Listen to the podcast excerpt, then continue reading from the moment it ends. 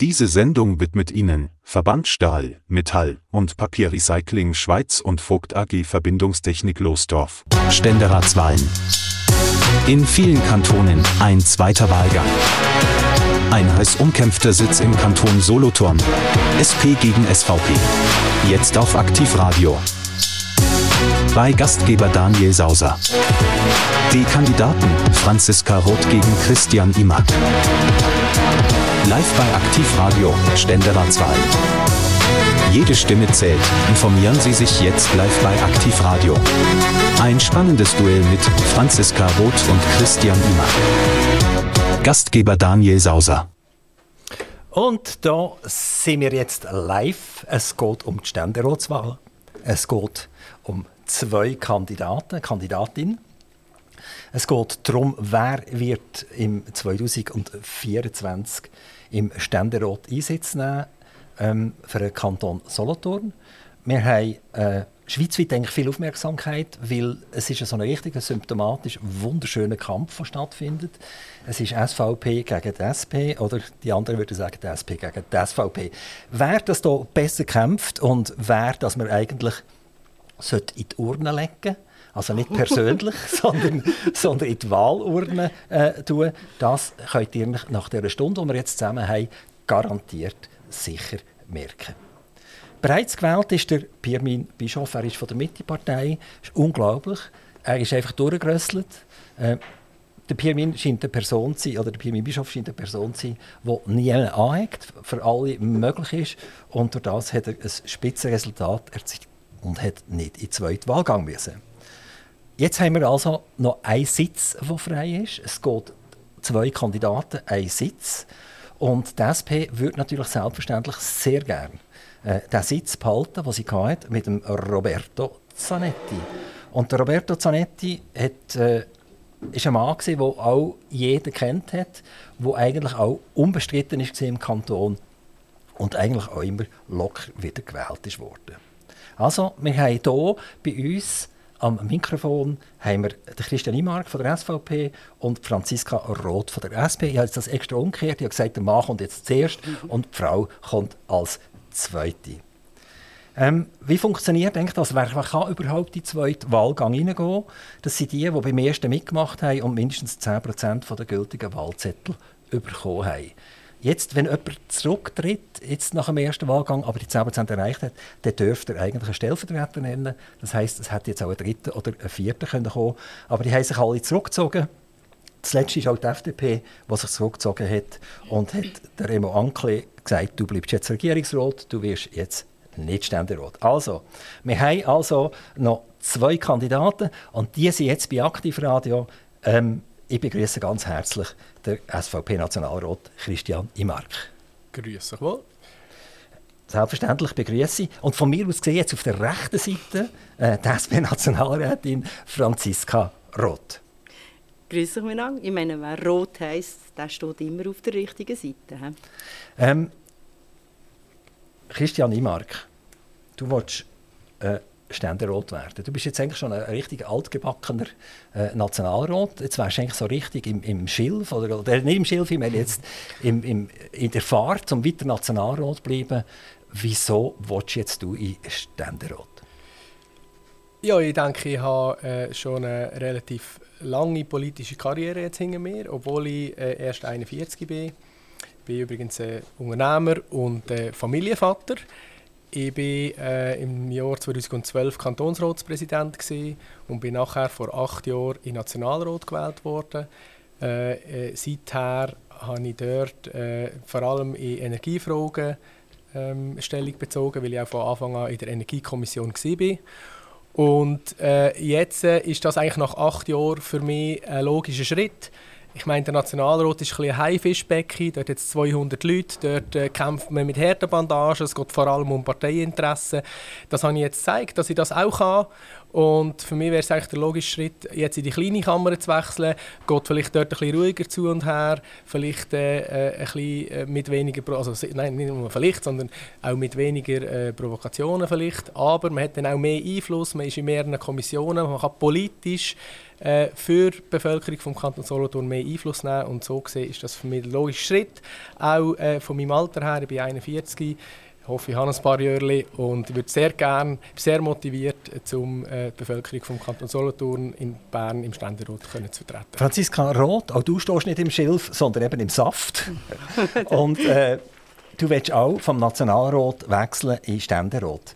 Ist der, der Nationalrat so etwas un unmotivierend irgendwie. Oder? Man, man will eigentlich jetzt endlich in diesen Ständerat hineinkommen. Also ich bin mit Lieb und Seele bin ich Politikerin und ich habe jetzt vier Jahre im Nationalrat habe ich glaube gezeigt, dass ich mit Ecken und Kanten am runden Tisch gute Lösungen äh, kann, kann bringen und kann eigentlich auch die Leute den runden Tisch holen.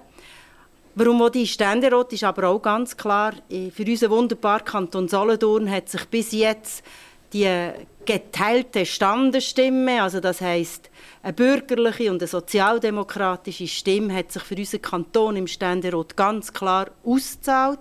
Und ich möchte die erfolgreiche Tradition, nachdem was jetzt der Roberto Zanetti in verdient Ruhestand oder Unruhestand geht, möchte ich die Tradition weiterführen. Ich habe in Bern, wie vorher gesagt, äh, einen guten Job gemacht man könnte mehr. Ich habe ein grosses Netzwerk. Bis auf den Bundesrat darf ich sagen, dass wenn ich anklopfe, dass man mir zulässt und dass auch ich gut zuhören kann. Und jetzt ist es dran, dass die, die Solothurner Bevölkerung zeigen, doch, ich bin bereit, als Sozialdemokratin die erfolgreiche Tradition weiterzuführen. Denn immerhin von 80 Jahren haben wir 68 Jahre lang haben wir einen sozialdemokratischen Sitz im Ständerat gehabt. Und dass jetzt ich mit aus, also aus, äh, aus Sozialdemokratin mal die erste Frau wäre für die Sozialdemokraten, das ist noch ein kleiner Pluspunkt. Die haben beide für den Nationalrat kandidiert und für den Ständerat kandidiert. Ist das nicht ein bisschen eine Unsitte? Man sagt ja, wenn es dann nicht längt für den Ständerat, dann bleibe ich halt ein Nationalrat. Das ist Frage Nummer eins. Und Frage Nummer zwei, wenn der tatsächliche Ständerat gewählt wird, dann habt ihr ein Vakuum im Nationalrat und dann kommt jemand hinten nach. Also, Frage Nummer eins, Unsitte, man tut nein. sich... Du bist noch nicht gefragt, Franziska? Frage Nummer eins, nein, keine Unsitte. du bist jetzt gerade dran äh, Christian, ist das eine Unsitte, dass man für den Nationalrat und für den Ständerat kandidiert? Nein, das ist eigentlich normal, dass wenn man nicht schon Ständerat ist, dass man, also eben, wenn man aus dem Nationalrat raus kandidiert, dass man dann für beides kandidiert, weil äh, man sieht es ja jetzt, oder, wir sind sechs Kandidierende gesehen und am Schluss sind zwei gewählt, das ist also alles andere als ein Selbstläufer, dass man hier gewählt wird. Und äh, natürlich möchte man so oder so in Bern weiter politisieren und darum ist es eigentlich normal, dass man aus der, aus der Position vom Nationalrat aus, dass man dort mal nachher für beides kandidiert.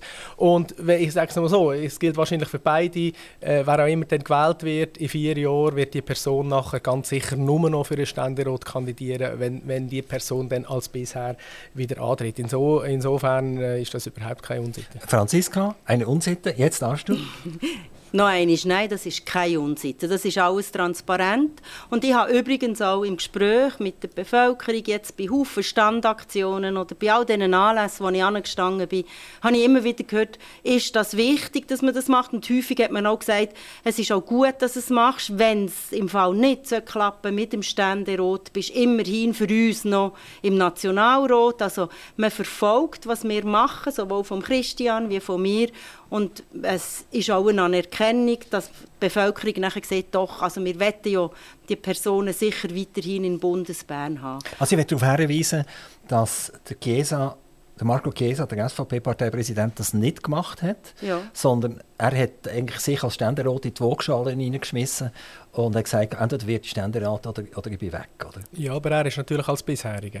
Das hat das Gleiche hat der Pirmin Bischof jetzt auch gemacht als Bisheriger und das machen eigentlich fast alle bisherigen machen das, dann ist es, äh, äh, ähm, dann ist es so, dass man dass man die Leute auch verrückt macht, das wäre jetzt ein Unsitten. Oder? Wenn man nachher als Bisherige für beides wird antreten würde man auch der Bevölkerung zeigen, ich bin gar nicht sicher, als überhaupt wieder gewählt wird.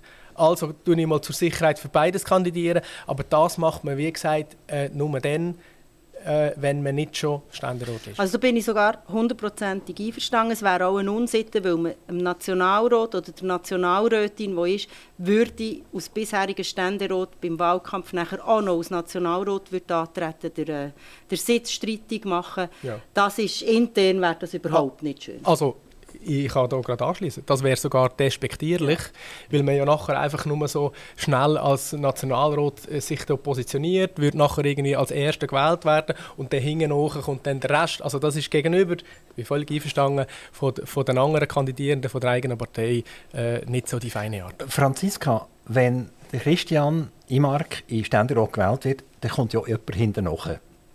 Weißt du, wer das ist? Ja. Silvia Jäcker. Sibyl Jäcker, Sibyl. Was, Sibyl Jäcker. wa- was denkst du über Sibyl Jäcker? Sibyl Jäcker habe ich im Kantonsrat noch kurz erlebt und ich finde das sehr eine anständige, eine angenehme Person. Sie ist diametral anderer Meinung als ich in den meisten politischen Fragen. Das ist das Gleiche auch wie beim Christian. Sie ist aus der anderen Partei, aber als Mensch ist sie eine ganz feine Person. Und wenn wir ein Glas Wein zusammen trinken oder wenn wir an Aktionen, Standaktionen zusammen sind, dann äh, ist das sehr angenehm mit ihr. Äh, Christian Imark, wenn du verlierst und Franziska gewinnt, hat auch eine Nachfolgerin. Wer ist das? Ja, das ist die, die junge SP-Frau aus Grenchen. Ich weiß leider gar nicht, wie sie heißt. Okay. Und Ich, Äh, ich kenne sie politisch auch überhaupt nicht. Franziska fragen. Das ist Pfarrer Rumi. Fahrerraum, genau. Jetzt, jetzt Christian, wieso weißt du das Ich- nicht? Das ich- müsste ja, wie- wieso? Weil das sie- müsste ja jetzt tagtäglich im Prinzip Nein, weil sie ist, Blut äh, umeinander ich, laufen. ich kenne sie auch nicht als Kantonsrätin, weil sie ist, sie ist auch noch nie lang Kantonsrätin. Sie hat offenbar ein gutes Ergebnis gemacht bei den letzten Kantonsratswahlen und jetzt auch überall. Also ich, ich, ich kenne sie nicht, ich kenne auch nicht äh, grosse... Doch, sie ist im Pflegebereich tätig, das weiß ich. Sonst weiß ich nicht viel von ihr, aber es sind eigentlich alle überrascht am Wahlsonntag, dass sie so gut abgeschnitten hat. Das spricht natürlich für sie. Jetzt, jetzt frage ich dich, äh, Christian, wäre das nicht im Prinzip ein Wahlkampfthema, dass du sagst, wählen Franziska nicht, weil die, die nachher für sie im Nationalrat nachrutscht, die wollen wir nicht. Ja, also, es- gibt vielleicht schon Leute, die das sagen, aber ich will eigentlich mehr unterstreichen, was meine Vorteile sind. Oder Franziska Roth hat vorher gesagt, äh, dass die SP eigentlich den Ständeratssitz immer pachtet hat. Ja, das mag sein, oder? Äh, ich meine, bisher, äh, die SP war auch lange Zeit Vertretung von der Arbeiterschaft. Heute ist das bisschen anders. Viele Arbeiter, vor allem auf dem Land, wählen heute die SVP. Und darum wäre es eigentlich nur logisch, wenn die SVP auch mal im Ständerat äh, den Sitz könnte holen. Im Übrigen würde ich es auch nicht gut finden. Und das ist, das ist jetzt ein Argument, wenn zwei Stadt-Solothurner äh, am Schluss den Kanton, den ganzen Kanton in Bern im Ständerat vertreten. Das finde ich nicht gut, weil der Kanton Solothurn ist viel mehr als nur die Stadt Solothurn. Wir haben ganz viele diverse Regionen, die ganz unterschiedlich sind und darum würde ich dort eine ausgewogene Vertretung viel besser finden. Franziska, die ich? gleiche Frage an dich. W- Wenn die schnell, ah, also, wäre das eine Katastrophe, wenn, wenn die Sibyl Jäcker würde nachrutschen? Also ich tue mich Ist das sicher... ein Wahlkampfthema, dass du Nein, sagst, also nein. erstens müsste der- Christian sowieso nicht wählen, das gibt eher Katastrophe, und zweitens wäre es eine Doppelkatastrophe, weil da kommt noch jemand hinten nach, wo wir auch nicht wollen. Ich glaube, was wir beide gemacht haben, der Christian und ich, und dann kann ich dann schon noch etwas Diverses sagen, was wir beide gemacht haben. Wir haben in diesem Wahlkampf beide nicht auf den Gegner oder auf die Gegnerin geschossen und man tut schon gar nicht auf Nachrutschende schießen. Das macht man einfach nicht. Man konzentriert sich auf die eigenen Themen und man will den Leuten zeigen, wo die eigenen Ecken und Kanten sind. Also das macht man nicht und das haben wir im Kanton Solothurn, finde ich, bis jetzt bravourös gemeistert. Wenn das unsere Community vielleicht mal macht, okay, aber dann geht man sogar in die eigene und sagt so, jetzt hört auf, streicht bitte die Vorteile von der eigenen Kandidatin raus und hackt nicht auf den Nachteil um. Aber jetzt, äh, jetzt bin ich, jetzt bin ich gerade ein bisschen in, äh, wie soll ich sagen, in, in Kampfstimmung, weil der Christian hat das jetzt schon ein paar Mal gesagt, dass die Arbeiterinnen und Arbeiter heute SVP wählen und nicht mehr SP. Den Satz habe ich so nicht gern. Und ich weiss, er sagt jetzt klar, ja, das verstehe ich, aber ich kann auch sagen, warum. Weil die, wir, wir haben eine Stimmbeteiligung erstens von unter 50 Prozent. Das heisst, ich sage, die meisten Arbeiterinnen und Arbeiter, die dürfen wählen, gehen nicht mehr. Weil wir zum Teil eine Streitkultur haben, da nehme ich auch die eigene Partei mit in die Pflicht, die nicht mehr so auf Konsens aus ist, wo nicht mehr zeigt, dass es um Lösungen geht, sondern um Likes auf Social Media statt um Lösungen am runden Tisch. Das eine. Und Maurer, Gipser, Moller, Leute auf dem Bau, das sind häufig Leute, die gar keine Stimmberechtigung haben. Also die Arbeiterinnen und Arbeiter, wo, wo der Christian vorher gesagt hat, dürfen häufig auch gar nicht wählen, sie aus, aus den europäischen Ländern sind diejenigen, die sehen und stören, dass sie bei uns zuwandern. Äh, Christian, ist das nicht fast ein Gegenargument äh, zur Franziska, dass eben die Bützer, wenn wir denen so sagen jetzt, einfach nicht mehr stimmen, weil sie mit der SP nicht zufrieden sind. Darum gehen sie gar nicht stimmen und sagen, aber für die SVP können wir auch nicht stimmen. Also bleiben wir daheim. Nein, also ich, ich erlebe es ganz anders. Ich habe sehr viele Unterstützer in meinem Umfeld, die genau Maurer sind, die Zimmermann sind, die Servicefachangestellte sind, die Pflegepersonal, die, die in der Pflege arbeiten, die Gastronomen sind. Und natürlich äh, gibt es auch einige mit Migrationshintergrund, da hat Franziska Roth völlig recht, aber, aber also sehr viele sind eben auch Einbürger und können durchaus wählen. Und wenn die nicht mehr wählen, dann heisst das, dass sie eben auch nicht SP wählen. Aber ich habe in meinem äh, was sie vielleicht früher gemacht haben. Aber ich habe in meinem Umfeld sehr viele Sättige, die mich unterstützen. Und wir sagen viel, ich sage jetzt einfach, was wir viel sagen die ganzen äh, äh, Themen, die die SP heute setzt, mit Gender und Vogue und so weiter, das sagt ihnen einfach nicht, weil das, das bringt ihr, ihr, sie in ihrem Leben nicht weiter. Hingegen unsere Positionen, oder? mehr Freiheit, weniger Staat, weniger Steuern und einfach äh, äh für die Gesellschaft und für, für die Arbeit, die Bevölkerung einsetzen, das sagt ihnen viel mehr zu und, und vielleicht ist, ist das der Grund. Also ich viele Unterstützer habe, die arbeiten. Christian sagt ja jetzt dir, die sind elitär geworden. Und elitär ist ja heute ein Schimpfwort. Also eigentlich kann man sagen, die SP repräsentiert tatsächlich nicht mehr die, die sie mal hätten sollen repräsentieren, sondern sie tun sich selber gegenseitig repräsentieren. Sie sagen, wir sind wahnsinnig intellektuell und da passt der Bützer eh nicht mehr her. Und äh, ja. Nein, das ist PP, Populismus und Polarität. Das ist, oder Polarisieren. Das ist nicht, nein, das stimmt so nicht.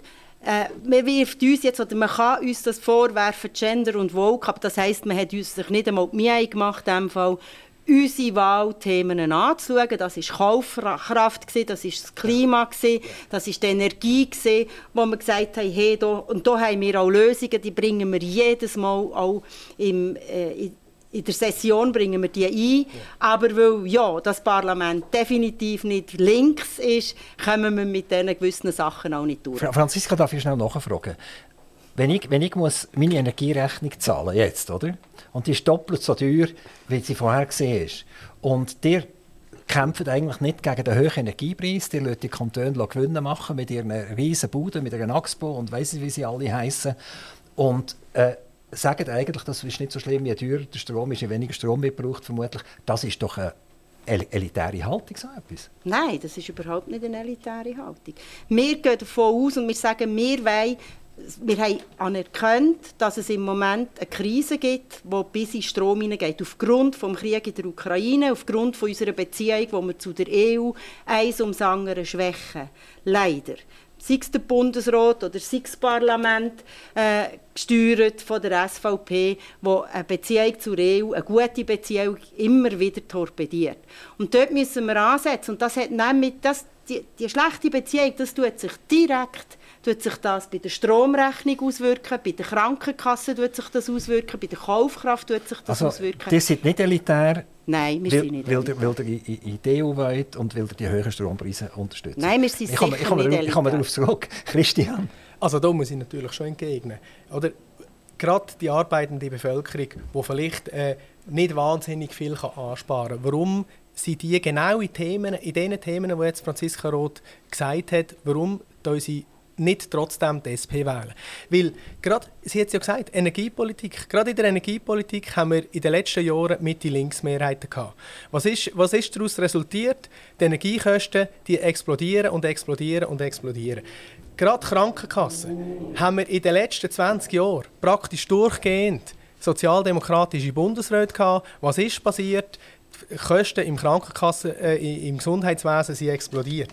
Und Nachher hat die SP die Antwort von, der Link, von links ist nachher immer mehr Umverteilung, mehr Umverteilung, mehr Umverteilung. Aber die Umverteilung, das sind schlussendlich Steuern und die Steuern muss jemand zahlen. Und für das, äh, das jemand kann zahlen muss man zuerst Geld verdienen. Und, und genau das ist der Grund, warum es die arbeitende Bevölkerung sich mit dieser Politik nicht mehr identifizieren kann, weil sie genau weiss, ah, mehr Umverteilung, dann muss eh, wird eh wieder an die Kasse bauen. Aber Christian, äh, werden die eigentlich verstanden? Weil die, weil, ich sage jetzt wieder Bütze und bitte nicht despektierlich auffassen, sondern einfach, dass wir das klar beim Wort nennen.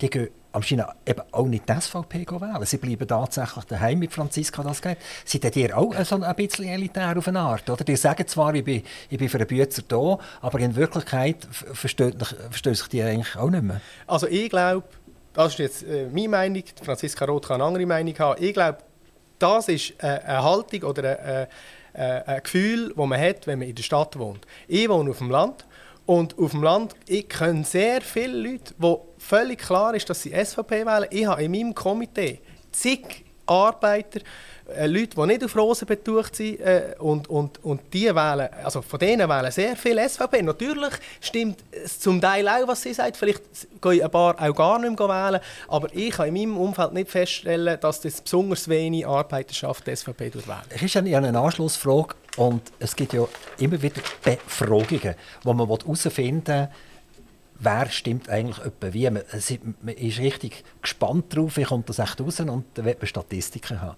Und es gibt Zeitungen, die kann, dort kann man in der Zeitung digital abstimmen und sagen, ja, ich würde eher Franziska wählen oder ich würde eher Christian wählen. Und dort ist ein Missverhältnis herausgekommen, 70 zu 30. Also etwa 70 äh, sind zugunsten von der äh, Franziska gekommen und etwa 30 zugunsten von der Christian. Was Willst du überhaupt noch am, am Sonntag dann noch antreten? Überhaupt, also jetzt müsst, Franziska hat ja sowieso gewonnen. Jetzt müsstest du noch sagen, woher die Statistik ja, ist. Das ist eine, das ist eine Wahl, Wahl, Wahlwahrscheinlichkeit Ständerat, zweiter Wahlgang.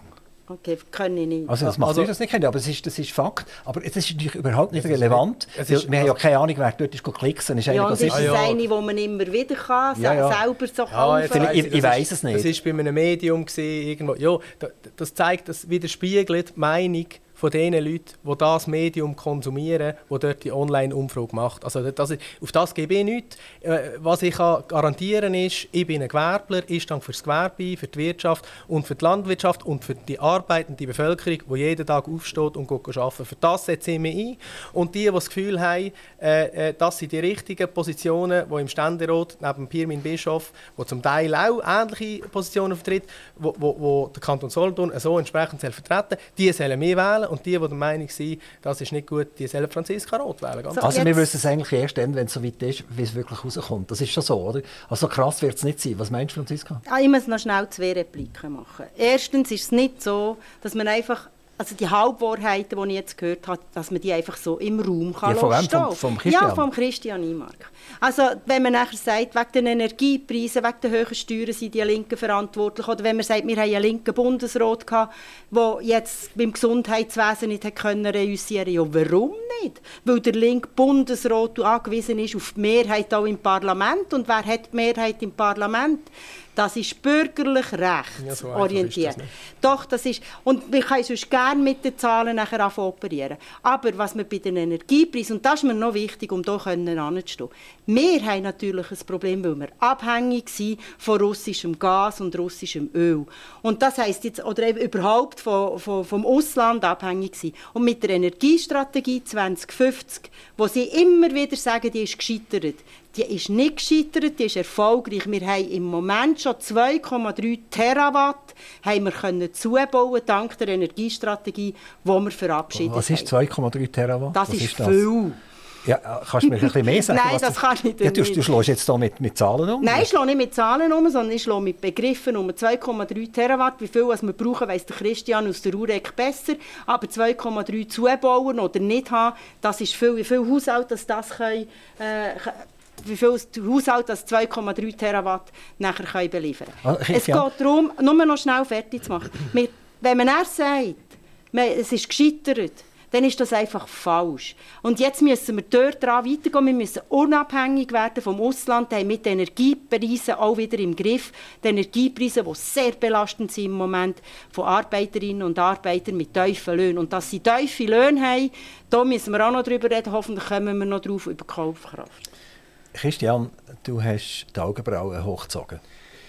Oder wenn das wahr wäre, was Franziska Roth sagt, dass die Energiestrategie funktioniert. Warum brauchen wir dann einen Rettungsschirm? Warum brauchen wir dann ständig Notmaßnahmen, um im Winter äh, neue Ölkraftwerke und neue Gaskraftwerke in Windeseile in Betrieb zu nehmen? Warum brauchen wir Solarexpress? Warum brauchen wir Windexpress? Warum ich, ich bin in der Umwelt- und, und Energiekommission und ich habe ich habe permanent Zusatzsitzungen, weil wir immer unter Stress stehen, weil wir immer irgend, schnell, schnell irgendein neues Gesetz müssen verabschieden müssen, weil es nicht funktioniert. Das ist genau der Grund. Und noch schnell zu der Frage 2,3 Terawattstunden. Wir haben einen Landesverbrauch von 65 Terawattstunden im Jahr. Und dann kommt es nicht nur darauf an, das kann man nicht nur einfach addieren, wie viel äh, tut die Sonne produzieren im Sommer. Ich habe übrigens auch eine Solaranlage auf meinem Dach und ein Elektroauto habe ich auch noch. Also ich habe dann eine sechsstellige Summe investiert in das Zeug. Aber man kann das nicht einfach nur äh, äh, addieren, weil der meiste Strom, den ich auf meinem Hausdach produziere, den brauche ich gar nicht selber. Aber ich brauche den Strom auch im Winter und in der Nacht, wenn ich gar keinen Strom produziere. Das heißt, man kann nicht einfach das addieren und sagen, das Problem ist dann gelöst. Wir müssen im Winter vor allem müssen wir genug Strom haben. Und da haben wir heute schon ein riesiges Problem. Und wenn man noch, äh, wenn man noch in Betracht zieht, dass die ganze der ganze Strassenverkehr elektrifiziert soll werden und die ganze Heizerei soll elektrifiziert werden. Das braucht nachher doppelt so viel Strom, als wir heute produzieren und da wissen wir schlicht und einfach nicht, wie wir das decken Und das ist die grosse Herausforderung, die wir in Zukunft haben. Wie können wir Versorgungssicherheit mit bezahlbarem und umweltfreundlich produziertem Strom sicherstellen. Also noch, nein, aber musst du noch mal? Ich muss noch also mal gut. Okay, aber, aber nur mal kurz bitte. Also warum haben wir die, die Express-Sachen, Solar, Wind und Wasserkraft-Express, warum haben wir das müssen machen? Wegen dem Krieg. Der Krieg hat uns gezeigt, Achtung, Stopp, wir haben, wir haben die Möglichkeiten nicht mehr zu importieren. Wir sind abhängig vom Ausland, ja, das wollen wir nicht mehr. Und die Energiestrategie, die zeigt aber auf, wie wir es machen können effizienter sein, Gebäude sanieren. Ich weiss jetzt nicht, da hat es grosse Glasscheiben hier in diesem Raum. Müsste man schauen, was kann man hier machen, damit möglichst effizient, äh, das Gebäude effiziente Energieversorgung und auch Verbrauch hat. Wir müssen erneuerbar zuheben und müssen investieren, jawohl, so dass ihnen etwas rauskommt. Und das haben wir gezeigt. Die Investitionen, die wir gemacht haben, jetzt schon, die der Energiestrategie, die zahlen sich aus mit 2,3 Terawatt bereits jetzt. Also, also äh, was Liebe Zuhörer, ihr wisst jetzt alle, 2,3 Terawatt, das ist ein Bruchteil von dem, was wir verbrauchen und wir werden viel, viel mehr Strom brauchen. Äh, Franziska, frage dich. Der äh, Christian ist ja noch relativ jung. Er hat Jahrgang äh, 19, äh, 1982, ganz genau. Stimmt, Christian, gell? Genau. Stimmt. Genau. Findest du, er ist ein junger Schnaufer und er sollte noch ein bisschen im Nationalrat bleiben? Also solche despektierliche Sätze hört man nicht über meine Lippen. Der Christian Imark hat ein Alter, er wäre zum Beispiel zu mir in die erste und zweite Klasse. Mein erster Jahrgang, den ich unterrichtet habe in Herpenzwil vor ein paar Jahren, ist 79 ist die zweite Klasse und 80 ist der erste Klassjahrgang. Äh, also das ist, das ist nicht für also, mich nicht eine Frage. Er ist nicht zu jung für einen Ständerat? Nein, das ist sicher äh, nicht. Christian Imark ist Franziska schon ein bisschen zahlt, eigentlich zum nochmal umsatteln. Da. Jetzt haben sie das gut im Nationalrat, sie sollen doch noch ein bisschen im Nationalrat bleiben. Nein, es geht nicht um das. Es geht um äh, die unterschiedlichen Positionen, die wir haben. Ich vertrete hier die bürgerlichen Positionen und, und äh, Franziska Roth eher die links-gewerkschaftlichen äh, Positionen. Und das ist, äh, für mich ist es eine Richtungswahl. Und äh, ja, wenn ich mit der Franziska Roth, wenn ich zu der Franziska Roth in die Schule wäre, hätten wir uns vielleicht gegenseitig noch ein bisschen auf den rechten Weg können bringen Vielleicht wären die Noten nicht so schamper gut gewesen. Ah nein, ich bin wirklich ähm, sehr bedacht, jetzt, dass ich das trenne. Politik und Schule trennen.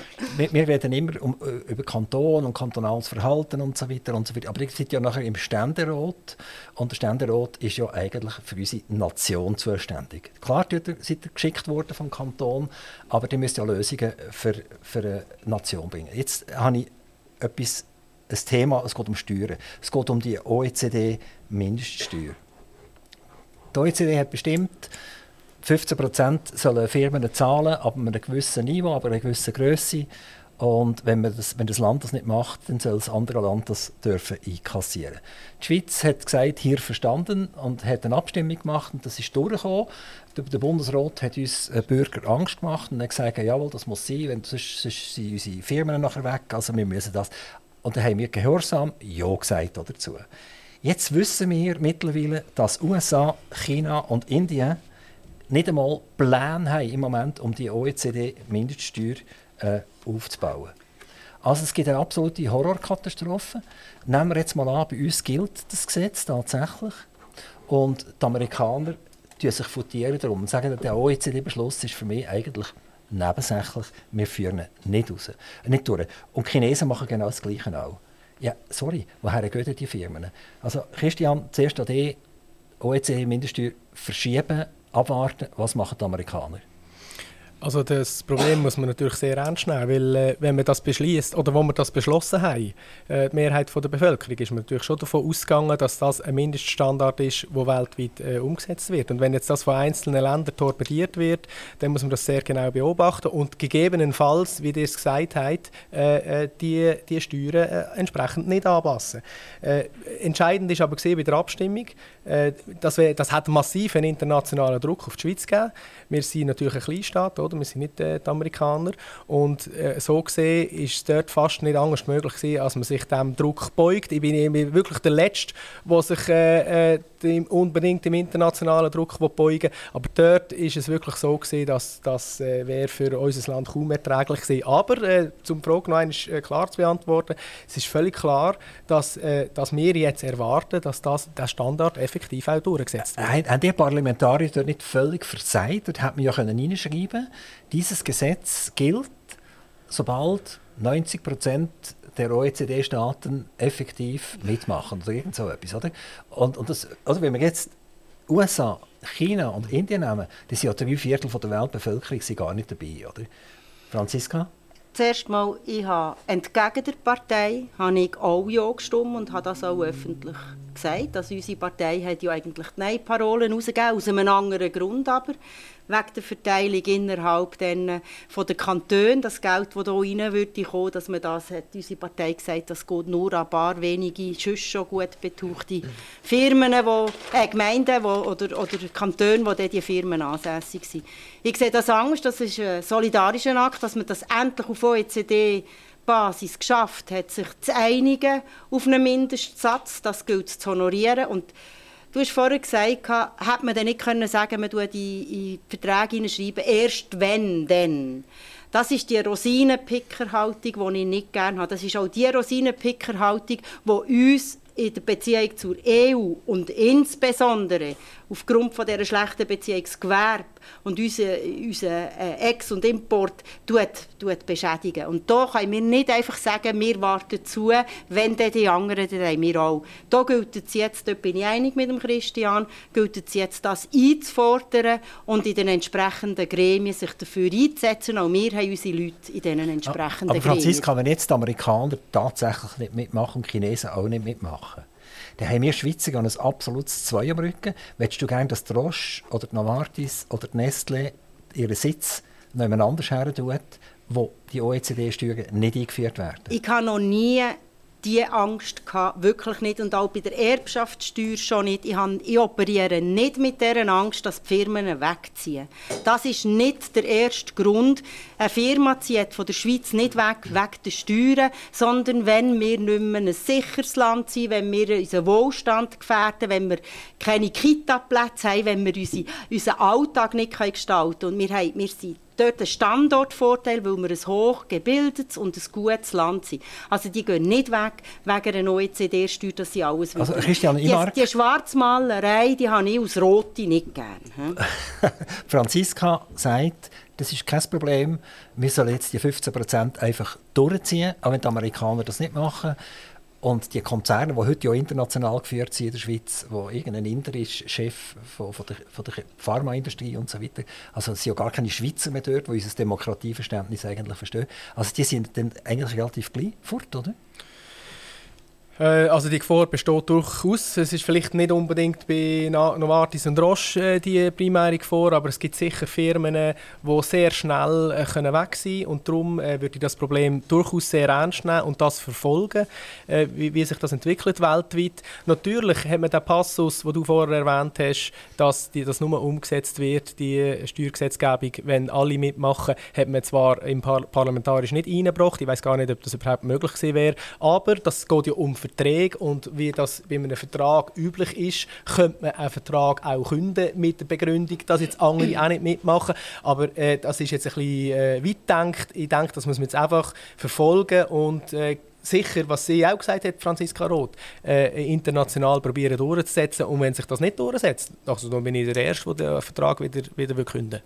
Äh, Franziska, einfach noch Ja und Nein. Sollen wir die 15% durchziehen, auch wenn die Amerikaner nicht mitmachen? Du kannst nicht Ja und Nein sagen, sondern es ist jetzt an uns, es ist wirklich an uns in diesen Gremien innen, ist es an uns jetzt dort in die Verhandlungen einzusteigen, unsere Leute, die, die die Schweiz dort vertreten, dass die, die Amerikaner, wobei, also ob es denn wirklich so ist, wie du jetzt sagst, ob das nachher auch die Amerikaner so durchziehen oder ob man jetzt hier noch ein bisschen ein Wässerwetzen macht. Jetzt ist es, es ist das erste Mal, und das ist richtig, dass man sich geeinigt hat auf einen Mindeststeuersatz. Und da ist ja nicht einmal von der Schweiz gekommen, sondern die OECD hat gesagt, hey, das muss damit wir eine möglichst ausgeglichene und eine gute Verteilung haben und man nicht den Wettbewerb eben kannst, äh, in diesen Wettbewerb Ich wäre jetzt gleich noch froh, ob das Ja oder Nein sagen, oder? Ich will, dass die Schweiz hier weiterkämpft also dafür, ja. dass der 15 Prozent, wir ziehen also durch. kämpfen für die 15 Auch wenn die Chinesen und die Amerikaner das nicht machen. Christian, auch von dir ein Ja oder ein Nein? Ziehen wir das durch oder tun wir das also, mit einem Nein auf, auf Zistieren und auf die Seite legen? Also wenn ich gesagt habe, das, das ist für mich nicht in Stein gemeißelt, wenn die anderen Länder nicht mitmachen, dann muss man das unbedingt hinterfragen. Gehen wir rüber zum Fachkräftemangel. Das ist für mich so ein Unwort. Es gibt ein paar Wörter, die ich fast nicht mehr hören kann. Also zum Beispiel äh, Energielücke kann ich auch nicht mehr hören. Ähm, der Fachkräftemangel. Wenn wir 2018 uns zurückdenken jetzt, äh, fünf Jahre zurück, dann hat niemand von einem Fachkräftemangel geredet, sondern wir haben gelebt miteinander, es ist alles wunderbar gewesen, mehr oder weniger, und jetzt soll es plötzlich einfach viel zu wenig Fachkräfte geben. Ähm, ist es nicht absurd, wie man auf Themen umreitet und versucht, die Themenvorherrschaft durchzuziehen und letztendlich ist es Schall und Rauch. Ich gebe jetzt Christian das erste Wort, weil bei der Franziska dauert es ein bisschen länger. ah, das, das könnte man dann noch anschauen, wer wie viel Zeit hat. ich habe ja, leider keine Stoppuhr. also ein Fachkräftemangel, auch wenn du das Wort nicht so gerne hörst, das ist durchaus ein Problem, da gibt es und ich erlebe das auch als Gewerbler und es ist nicht so einfach, gute Leute zu finden und mittlerweile ist es so, wenn man bei Temporärbüros, also das, da schwätze ich aus eigener Erfahrung, wenn man von Temporärbüros Leute bekommt, also ich habe jetzt von zehn Fällen habe ich etwa sieben gehabt, die sind am anderen Morgen nicht mal gekommen. Und zwar unentschuldigt, einfach gar nicht auftaucht. Also das ist wirklich ein Riesenproblem, wenn man Termin hat, wenn man Verträge hat mit Kunden und nachher äh, äh, hat man eigentlich das Personal nicht, um das umzusetzen. Aber die Frage ist ja, muss man ja stellen, warum haben wir den Fachkräftemangel? Äh, wenn man den vor ein paar Jahren noch nicht so hat, dann stelle ich einfach fest, wir haben eine grosse Zuwanderung. Wir haben im letzten Jahr 185'000 Personen netto ins Land bekommen. Und wenn die alle würden Maurer sein, Zimmermann, Gastronomen, äh, äh, Servicefachangestellte, dann hätten wir keinen Fachkräftemangel. Aber das Problem ist, dass viele Leute, die kommen, die profitieren von der Infrastruktur, fahren Auto, sie wohnen nicht mehr, durch das gibt es eine Wohnungskrise, aber sie tragen im Arbeitsmarkt gar nicht, dabei, äh, gar nicht dazu bei, dass neue Häuschen entstehen, dass neue äh, Strassen entstehen. Und das ist das Problem. Oder? Äh, wir müssen äh, im Zuwanderungsbereich mehr auf Qualität fokussieren. Ich sage nicht, wir dürfen keine Zuwanderung mehr haben. Das sage ich nicht. Ich bin ein Wirtschaftsvertreter und wir brauchen Zuwanderung. Aber in dem Ausmaß, wo wir es jetzt haben, haben wir einfach nur Quantität und keine Qualität. Und das schadet unserem Land und auch äh, pro Kopf wird der Wohlstand so nicht zunehmen, sondern im Gegenteil, der Wohlstand nimmt so ab. Also das ist wirklich ein Riesenproblem und das ist, das ist eigentlich der wichtigste Grund, warum es meine Partei so stark Zulauf hat, weil man schon vor Jahren das gleiche Problem hatte, nachher die keine Lösung gefunden hat und das Problem ist immer noch da und wird nicht gelöst und es hat Auswirkungen auf alle Bereiche von unserer, von unserer Politik und von unserer Gesellschaft. Franziska, ganz interessant. Der Christian sagt, Zuwanderung ist eigentlich gar kein Problem. Wunderbar, zum Glück haben wir die Zuwanderung, nur die schaffen einfach nicht. Oh, das ist sehr überspitzt. Nein, es ist nicht überspitzt. Ich habe es jetzt auch so rausgehört. Und ich mache das erste Mal, hoffe ich, irgendwann gibt es den Moment, hoffe ich, wo ich ein Kreuz an machen kann, wo nicht irgendein Thema, das man anspricht, nachher gerade auf Zuwanderung Du brauchst unbedingt einen Moller nachher, wenn du das Kreuz unter das, hast. Nein, das lassen wir sein. Und dann hast du Fachkräftemangel und du musst ja, selber so. malen. Nein, also noch einmal, nochmal, eigentlich Zuwanderung okay, aber es kommen die Falschen und die helfen uns nicht. Nein, das ist einfach nicht wahr. Also der, übrigens, das Wort Fachkräftemangel gibt es bei uns an den Schulen schon länger als fünf Jahre. Und das Wort ist nicht irgendwie jetzt neu erfunden, sondern das haben wir massiv. Also das, und es ist nicht richtig, dass man einfach sagt, es kommen zu viel und es kommen die Falschen. Wenn wir anschauen, ich behaupte, jetzt habe ich gerade heute habe ich mit einem Mann geredet, der auf einer Baustelle arbeitet. Der ist Elektriker, es ist ein Schweizer, der ist Elektriker und der hat mir heute gesagt, ich habe ihn gefragt, wie viele Leute das dort ähm, überhaupt zugewandert sind und wie viele nicht. Und dann hat er mir gesagt, er sei überzeugt und er legt Hang ins Feuer. Wenn man diese Leute die zugewandert sind oder die auf, im, im Sinn von Christian Imark die Falschen sind, wenn man die alle würde jetzt mal zwei Tage nicht arbeiten, Baustellen wären still. Die würden nicht es wurde nicht geschafft auf der Baustelle. Das Gleiche können wir in den Pflegeheimen und in den Spitälern nehmen und das Gleiche können wir in der Reinigungsbranche und das Gleiche können wir in der Gastronomie nehmen. Und es ist einfach nicht anständig, dass die Leute, die zu unserem Wohlstand beitragen, man immer sagt, es sind zu viel und es sind die Falschen. Das ist plakativ und das stimmt nicht. Und sie tragen zu unserem Wohlstand bei. Nochmal, sie zahlen mehr in die AHV ein, wie sie rausnehmen die Leute, die nicht Schweizerinnen also die aktuelle Ukraine-Zahlen sind jetzt rausgekommen, 20 Prozent schaffen etwas und 80 Prozent schaffen nichts. Warum auch immer, ob sie nicht wollen oder nicht können oder nicht dürfen, kann ich nicht sagen, das weiß ich nicht. Oder?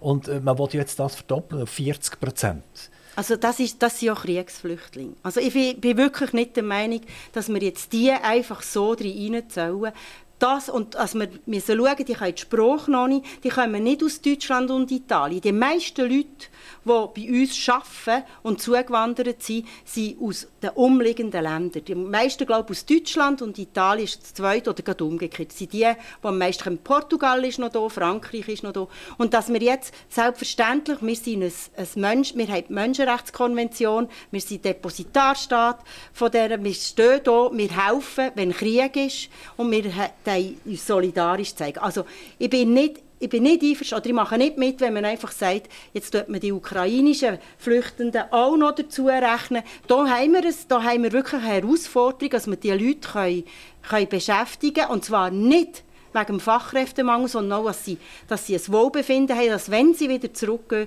in ihr Land, dass sie dort ohne die Kriegstraumata ihr Land wieder aufbauen können. Äh, Christian Niemark, wie könnten wir das lösen? Also Zuwanderung okay, aber wir möchten gerne, dass die Leute am sich am Bruttoinlandprodukt beteiligen, oder? Also da muss ich verschiedene Sachen sagen. Also zuerst einmal, wir haben ja, wir haben angefangen eine Diskussion mit dem Begriff Fachkräftemangel. Und, oder, ich will jetzt niemandem, niemandem zu nahe treten, aber wenn jetzt in meiner Firma, da kann ich relativ viele Leute brauchen, auch wenn sie keine Ausbildung haben. Aber sie müssen zum Beispiel können eine Schraube zudrehen. Und da kann man jetzt lachen darüber. Aber das können noch lange nicht alle. Es gibt einfach Leute, die, die, die kann auch ich in meinem Betrieb nicht brauchen. Äh, und es gibt in anderen Branchen ist das genauso. Was ich aber noch will sagen wegen der Ukraine-Flüchtlinge, man kann die auch, ich meine, das ist mega tragisch, dass dort ein Krieg ist, das, finden, das ist, das ist äh, Unrecht und äh, die Leute, die an Leib und Leben bedroht sind, für die haben wir zu sorgen. Das ist ein Grundsatz. Aber mit dem Status S, den wir jetzt haben, dort haben wir einfach einen Generalfreipass, äh, für alle, wo auch es gibt auch viele Leute, die das ausnutzen, das System, die gar nicht unbedingt aus diesem Kriegsgebiet kommen und die nachher einfach unter dem Deckmantel vom Status S können, können zuwandern in, in unser System hinein und von diesem System profitieren. Und da muss man auch den Finger drauf haben. Das System, so, so generell wie es ist und so gut wie es tönt, das kann eben auch sehr schnell ausgenutzt werden. Es gibt sehr viele Leute, die in der Ukraine zum Beispiel einen Pass kaufen oder? Und das sind die Leute, die wir eben nicht als Flüchtling bei uns haben. Wir wollen die Leute bei uns haben als Flüchtlinge, die äh, an Leib und Leben bedroht sind. Darf ich noch etwas einhängen? Ich hätte immer gerne, ich bin sonst nicht ein Zahlenmensch. Aber wenn man immer sagt, sehr viele, die das machen, sehr viele, die kommen, die nicht an Leib und Leben bedroht sind, ich hätte gerne Zahlen. Und das ist einfach genau ja, das, was mit, nein, das ist jetzt Christian, da bin ich der Meinung, machen wir, und das ist nicht ständerötlich. Wir haben nicht solche Schlagworte dort zu machen, dass man einfach sagt, es kommen sehr viele, die den Status S, die sich einen Pass gekauft haben, einen ukrainischen Pass, um in der Schweiz auf Kosten des Schweizer Staats zu leben. Das ist nicht so. Und wenn man das behauptet, dann soll man sich bitte bemühen und die Zahlen bringen. Sondern wir müssen schauen für diejenigen, und ja. der Großteil, sage ich jetzt, der Großteil von unserer politischen Haltung, die wir haben, muss Probleme lösen, die da sind für die Menschen in der Schweiz. Und das Vertrauen in die Menschen, die hier arbeiten, das Vertrauen in, in diejenigen, die uns Büro putzen, der Anstand, dass wir denen sagen, hey, selbstverständlich bist du da und bist bei uns willkommen, weil du für uns schaffst. Ich kenne nicht, dass man irgendwie einwandern in das Land, ohne dass man einen Job hat. Das geht gar nicht. Wir haben ja jetzt auch noch... Nein, ein, ein, ein, weitere, ein weiteres Land, wo, wo mehr oder weniger einen Freipass hat, das ist Afghanistan. Ja, okay. und, das und, sind die Afghaninnen. Ja, weißt du, wir reden nicht von Männern und Frauen. Doch, okay. das sind an Leib und Leben bedrohte okay. Frauen. Also. Okay. Also das ist die Afghaninnen dürfen jetzt einfach auch erleichtert einreisen mhm. und sie dürfen sogar kommen, wenn sie vorher schon drei Jahre in Deutschland waren. Was sagst du dort dazu? Ich finde das einen richtigen Entscheid. Ich weiß, was es heisst, als Frau von Gewalt bedroht. Wer, wer soll das zahlen, das Ganze? Das zahlen wir. Wer ist wir? Das, das ist die Schweiz. Du und das, ich. Und jawohl, das ich, und ich hoffe doch sehr, dass man sagt, an einem solchen Staat, wir weiß jetzt im Moment, was passiert mit den Frauen in Afghanistan. Man weiß, was passiert mit der weiblichen Bevölkerung. Und dass, wenn Frauen hierhin flüchten, junge Mädchen hierhin flüchten, dass man denen sagt, wir sind hier, weil wir sind ein Menschenrechtsstaat und wir haben eine humanitäre Tradition und wir haben das in dem Sinn auch so umzusetzen. Das ist richtig. Das sind an Leib und Leben bedrohte Frauen. Das sind Frauen, die einfach nur weil sie aber, Frauen aber wenn sie vor drei Jahren in Deutschland sind, weil sie oder? Frauen sind, einfach können, ähm, äh, müssen Angst haben. Der Christian Imark, Afghanistan.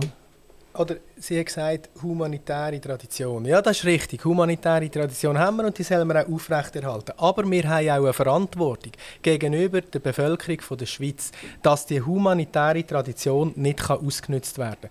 Zum Beispiel, zum Beispiel Schon vor dem Krieg in der Ukraine hat äh, in Weißrussland der Herr Lukaschenko gezielt probiert, Flüchtlinge nach Europa einzuschleusen. Oder das, natürlich sind das alles arme Tröpfe, aber das sind einfach, das sind einfach äh, äh, Strömungen, die wir nicht sollen, können unterstützen können. Und vorher ist gesagt worden, äh, es gebe keine Zahlen. Es gibt sehr viele Zahlen, auch jetzt wieder. Oder? Jetzt haben wir ja wieder eine Asylkrise, jetzt im Herbst, wo Eritreer, Afghanen kommen aus, aus Gebieten, wo sie sie einfach nicht an Leib und Leben bedroht sind. Und, und, und ich bin auch der Meinung, wenn jemand an Leib und Leben bedroht ist, dann haben wir, dann haben wir die Tradition, dann müssen wir denen helfen. Aber wir haben eine Verpflichtung, dass wir das System nicht ausnutzen weil sonst geht das System kaputt. Wenn das System kaputt geht, können wir gar niemandem mehr helfen. Und wenn wir gar niemandem mehr helfen können, dann verlieren wir auch die humanitäre Tradition. Und wir haben die Verantwortung auch gegenüber der Bevölkerung. Im Übrigen gibt es auch sehr viele äh, äh, Flüchtlinge, die dann gehen Ferien machen.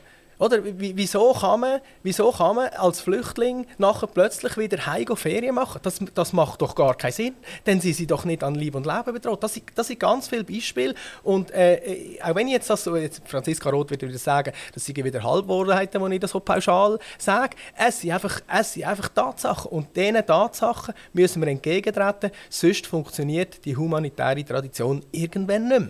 Ich würde gerne das Thema Nein, wechseln. etwas muss ich noch sagen. Wir haben angefangen, Aber nur, wirklich, ja, wir haben angefangen beim Fachkräftemangel und wie immer landen wir bei der Asylpolitik. Mit der Migration nicht sauber, wie sich das für Ständerätinnen und Ständeräte gehört, sauber diskutieren. Reden wir jetzt von der Migration von den Leuten, die kommen arbeiten oder reden wir von Asylsuchenden? Und wenn ihr schon wisst, mit Zahlen umzugehen, weißt du, wie viel, Christian, wie viel Prozent Migration, von der Migration Asylbereich ist. Von den Leuten, die ins Land hineinkommen, wie viel Prozent von den, Migra von den Migrantinnen und Migranten sind Asylsuchende? Ich habe, ich habe die aktuellen Zahlen nicht im aber Kopf. es sind 10 Prozent. Nein, nein, nein, nein. Doch, nein, ich habe nachgefragt. Also vom, vom letzten Jahr. Es Es sind viel mehr. In unserem, und Es das ist, viel mehr. es ist einfach nicht ihr. Und darum sage ich nochmal, wir können uns jetzt hier wie auf einem Podium zu den Nationalratswahlen mit unseren Parolen um die Ohren schlagen. Aber wenn wir Lösungen suchen müssen wir an Tisch und dann müssen wir die Zahlen haben. Dann bringst du deine Zahlen und ich bringe meine Zahlen und wir schauen nachher an, was wir für Lösungen haben, dass wir Afghaninnen, die Leib und Leben bedroht sind, können schützen können, dass wir eventuell Ukrainer, die es nicht nötig haben, oder wo, wo einen Pass gekauft haben und gar nicht Ukrainer sind, haben wir einen Rechtsstaat, dass wir das können durchsetzen und sagen, stopp, du hast es nicht nötig. Und dass wir der Maurer und die Pflegefachfrau und der Gipser, die Ja. hier kommen, also, arbeiten Also, mit schlagen wir- Respekt also, können Jetzt bezahlen schlagen wir mal den Bogen. Oder? Du, hast, du hast gesagt, die- noch können wir die, die den Pass gekauft haben, nicht aufnehmen. Oder? Das ist ja genau das Problem. Am jetzigen System unterscheiden wir ja gar nicht. Mit, mit dem Status S gibt es gar keine Prüfung, sondern es heißt einfach Open Doors. Äh, Ukraine gleich sofort Status S-Flüchtling. Und, und das sage ich ja nur, wenn man dort würde differenzieren wenn man das würde genauer anschauen dann könnte man das schon von Anfang an machen. Und das, und das, haben, wir, das haben wir zu verantworten gegenüber der humanitären Tradition und der Schweizer Bevölkerung. Und das müssen wir machen. Und das, dürfte, und das ist nicht, Entschuldigung, das ist nicht antiständerötlich und es ist auch nicht grusig, weil das sie, das sie einfach äh, berechtigte Anliegen, die die Bevölkerung, wo die Bevölkerung wirklich äh, äh, stark tangiert. Und vorher, du hast recht, vorher, zuerst haben wir über Fachkräftemangel geredet.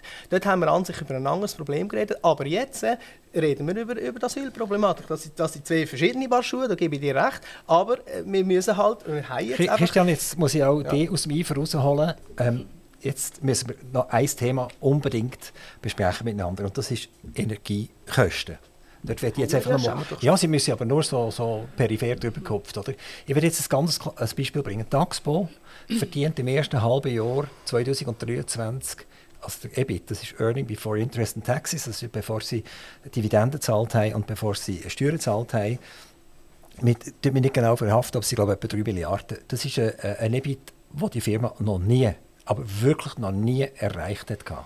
Und gleichzeitig geht sie raus und tut uns den Strompreis erhöhen. Ist, gehören tut die Firma am Kanton Zürich und am Aargau und an ein paar anderen. Wir können auch zur BKW gehen, das ist eine ganz schlaue Idee. Das geht man an die Börse, gehört aber mehrheitlich am Kanton Bern. Dann nehmen wir die Alpig und es sind genau die gleichen Storys. Oder? Wir haben es mit Monopolisten zu und an und für sich ist das ungerechtfertigt. Auf der einen Seite wird Geld verdient wie blöd und gleichzeitig tut man mehr den Strompreis auf. Franziska. Absolut ungerecht. Das ist absolut nicht in Ordnung. Das muss Und was hast jetzt du als Nationalrätin gemacht gegen das? das ist jetzt, wir wissen es, wir haben 2022 haben wir das Problem schon gesehen, dass Geld verdient ist worden als klopft und tätscht von diesen Monopolisten. Oder? Und äh, niemand von euch Nationalräten ist wirklich auf die Barrikade, hat irgendein äh, ein, Karton in die Finger genommen und ist vor einem Hauptsitz gestanden und gesagt, und jetzt wird das Geld der Bevölkerung wieder ausgezahlt. Nein, das stimmt nicht, das niemand. Ich bin, Im Nationalrat hat man, hat man halt weniger Kommissionen. Ich bin nicht in der entsprechenden Kommission, aber der Christian ist in dieser Kommission. Er kann sicher detaillierter Auskunft geben. Aber was ich kann sagen ist, dass es nicht in Ordnung ist und dass man darauf aufmerksam gemacht hat. Das weiß ich. Auch bei uns und, und mit Aber jetzt sind jedem wir wieder zur Knopf... Mit Tagesordnung jedem- übergegangen.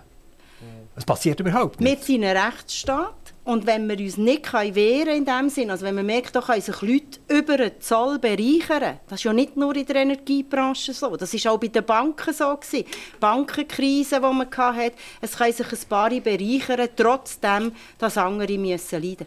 Denn dort müssen wir ansetzen und die entsprechenden Gesetze nachher auch angehen. Christian Imar, Jetzt aber bin ich gespannt, was setzt, setzt du dort an? Hast du etwas für uns gemacht? Also, es ist, ja, also wir, was, wir haben eigentlich alle etwas gemacht jetzt. Weil wir Ja, haben den Mantelerlass verabschiedet und mit dem Mantelerlass haben wir mindestens äh, vom Marktmechanismus her eine Lösung gefunden, wo wir dort eine Entlastung äh, äh, erzielen. Weil das ist, eine, das ist eine schwierige Situation, das ist eine unhaltbare Situation. Übrigens ist Taxpo genau die Firma, die ja zum Bund gekommen ist, äh, gekommen, äh, gekommen den, den Kredit abholen. Also sie haben Das nicht kein Kredit gesehen, oder? Nein, sie haben nicht gebraucht. Sie haben nicht Ja. gebraucht. Es war nur eine Sicherheit. Gewesen. Genau. Und das ist klar, gewesen, oder? Sie, sie sind kurzfristig in eine, Die Firma ist gesungen, aber diese kurzfristig haben die ein Liquiditätsproblem gehabt. Und dann hat man denen helfen. Weil die haben natürlich enorm viele Mi- Millionen Millionen, aber hunderte Millionen Sicherheiten müssen hinterlegen, weil man muss natürlich sehen, wie der europäische äh, äh, äh, Energiemarkt funktioniert. Er funktioniert nämlich nach dem sogenannten Merit-Order-Prinzip.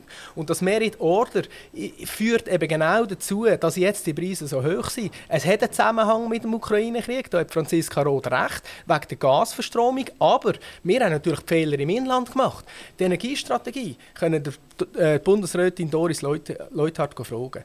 Dort haben wir uns bewusst abhängig gemacht vom Ausland, weil wir gesagt haben, wir müssen nicht mehr so viel Strom selber produzieren, wir können mehr importieren. Und genau weil wir jetzt mehr importieren, hängen wir mehr an dem Merit Order, wo eben wegen der Gasverstromung die Preise in die Höhe treibt. Und das wiederum ist, ist ein inländisches Problem. Und, und darum haben wir ja, und, und das ist sogar Konsens über alle Parteigrenzen hinaus, wir müssen im Inland wieder mehr Strom selber produzieren, damit dass wir weniger von dem Marktmechanismus abhängen, damit dass die Preise nicht in die Höhe getrieben werden. Und noch ein letzter Punkt, wenn der Strom knapp ist, es ist wie bei jedem gut.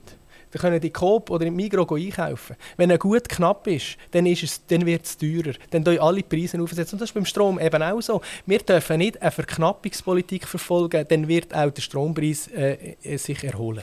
Christian, trotzdem noch die, meine Frage, was machst du für uns als Ständerat, dass ich und alle anderen 9 Millionen Bürger da ja. an die, an die 3, 3 Milliarden herkommen? Also, eins, eins machen wir sicher nicht. Wir können sicher nicht zusätzlich go, go, go, go, go abknöpfen. Was wir müssen machen ist, wir müssen die richtige Politik machen. Wir müssen wieder mehr Strom im Inland produzieren, sodass wir äh, die Eigenversorgung können steigern können. Das ist schon mal Punkt 1. Also deine Lösung ist in die Zukunft ausgerichtet, ja, es, es aber an die 3 Milliarden kommen wir jetzt nicht an. Die haben sie jetzt einfach nein, die drei, und äh, nein, die, die, die aufs Bankkonto. Ja, die 3 Milliarden kommen Kantone Kantone an, weil Kantone sind schlussendlich Eigner von diesen, von diesen Stromkonzernen. Also insofern ist es eine verkappte Steuer eigentlich, oder? Wenn man so will, es ist, einfach, es ist einfach der europäische Marktmechanismus. Man kann da gut finden oder nicht, aber wir können uns von heute auf morgen dem nicht entziehen. Und was wir können machen, wir können im Inland mehr herstellen. Und das Zweite, was wir machen, das haben wir jetzt bereits gemacht, wir können uns ein bisschen mehr von dem Marktmechanismus abkoppeln. Das haben wir mit dem Mantelerlass gemacht. Also es gibt durchaus Lösungen, aber muss ich auch sagen, geht nicht von heute auf morgen, weil Franziska, in der Energiewirtschaft ist immer sehr lange Zyklen. an die 3 Milliarden herkommen von der AXPO. Ich würde gerne, dass die mir den Strompreis halbieren. ja, ich würde hier gerne mitmachen. Aber nein, ich, noch eines. Der Christian hat recht, oder, das sind Kantone. Kantone, die jetzt müssen, die, die, wirtschaften, die, die bewirtschaften die AXPO. Für mich ist es klar, wenn wir solche Sachen in Zukunft nicht mehr haben, dass also Leute oder ähm, Unternehmen, die gut dastehen, gleich müssen die hohle Hand machen beim Staat und uns eigentlich belasten, obwohl sie genug Geld auf der Seite haben, müssen wir entsprechend die Gesetzgebung schauen, ist sie noch richtig. Wir haben es bei verschiedenen Branchen haben wir es probiert. Wir sind immer noch dran, dass das nicht funktionieren kann, dass die hohle Hand nicht gemacht werden kann, wenn oben raus gleich abgeschöpft sein Das können wir. Da hat man diverse Vorlagen gehabt, insbesondere Boni, die man nicht auszahlen darf, etc. etc. Man, kann, man hat Druck mit und man muss den Rechtsstaat einfach anwenden. Und wenn man ihn nicht anwenden kann, das heisst, wenn man ihn angewendet hat, Entschuldigung, und es nützt gleich nicht, dann muss man schauen, ist es einfach, weil wir jetzt eine Energiekrise haben aufgrund von dem Ukraine-Krieg, aufgrund, dass wir kein Stromabkommen haben mit der EU. Es gibt verschiedene Bereiche, die dazu führen, dass unsere Energie äh, verteuert. Wir haben Handlungsmöglichkeiten. Über das haben wir zum Beispiel noch nicht geredet, über Stromabkommen mit der EU, wo wir in meinen Augen müssen haben. Und dann, wenn wir nicht weiterkommen, müssen wir schauen, ob wir das die Gesetze entsprechend müssen anpassen Aber jetzt, im Moment an die 3 Milliarden, so gerne mit dir dort würde ich anstehen und sagen, hey, gebt mir das zurück. Das sehe ich im Moment nicht. Christian Imark, wenn du gewählt wirst als Ständerat, wie tut sich dein Alltag ändern? 30 Sekunden. Ich bin jetzt schon im Nationalrat mit allen Subkommissionen in vier Kommissionen tätig. Von dem her, von der Kommissionsarbeit, wird es nicht eine wahnsinnige äh, zusätzliche Belastung sein. Aber so oder so äh, bin ich im Moment ein bisschen stark vom Tagesgeschäft aufgefressen und ich habe dort eine Lösung gefunden, die mich dort ein bisschen entlastet. Aber egal, in welcher Funktion ich weiter politisiere, brauche ich sowieso. Aber äh, sonst denke ich, dass es nicht eine wahnsinns äh, zusätzliche Belastung Franziska Roth, wie tut sich dein Alltag ändern, wenn du Ständerätin wirst? Nicht markant, nicht markant. Ich werde weiterhin täglich arbeiten. Ich werde auch in der Schule weiterhin arbeiten.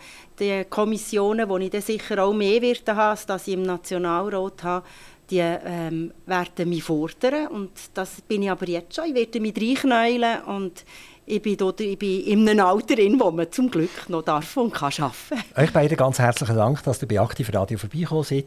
Es war mega spannend gewesen und äh, ich freue mich auf die Wahl und ich bin mega gespannt, wie das bin rauskommt.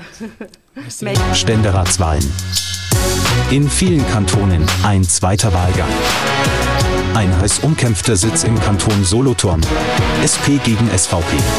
Jetzt auf Aktivradio bei Gastgeber Daniel Sauser. Die Kandidaten Franziska Roth gegen Christian Imack. Live bei Aktivradio, Ständeratswahl. Jede Stimme zählt. Informieren Sie sich jetzt live bei Aktivradio. Ein spannendes Duell mit Franziska Roth und Christian Imack. Gastgeber Daniel Sauser. Diese Sendung hat Ihnen gewidmet Vogt AG Verbindungstechnik Lostorf und Verband Stahl, Metall und Papierrecycling Schweiz.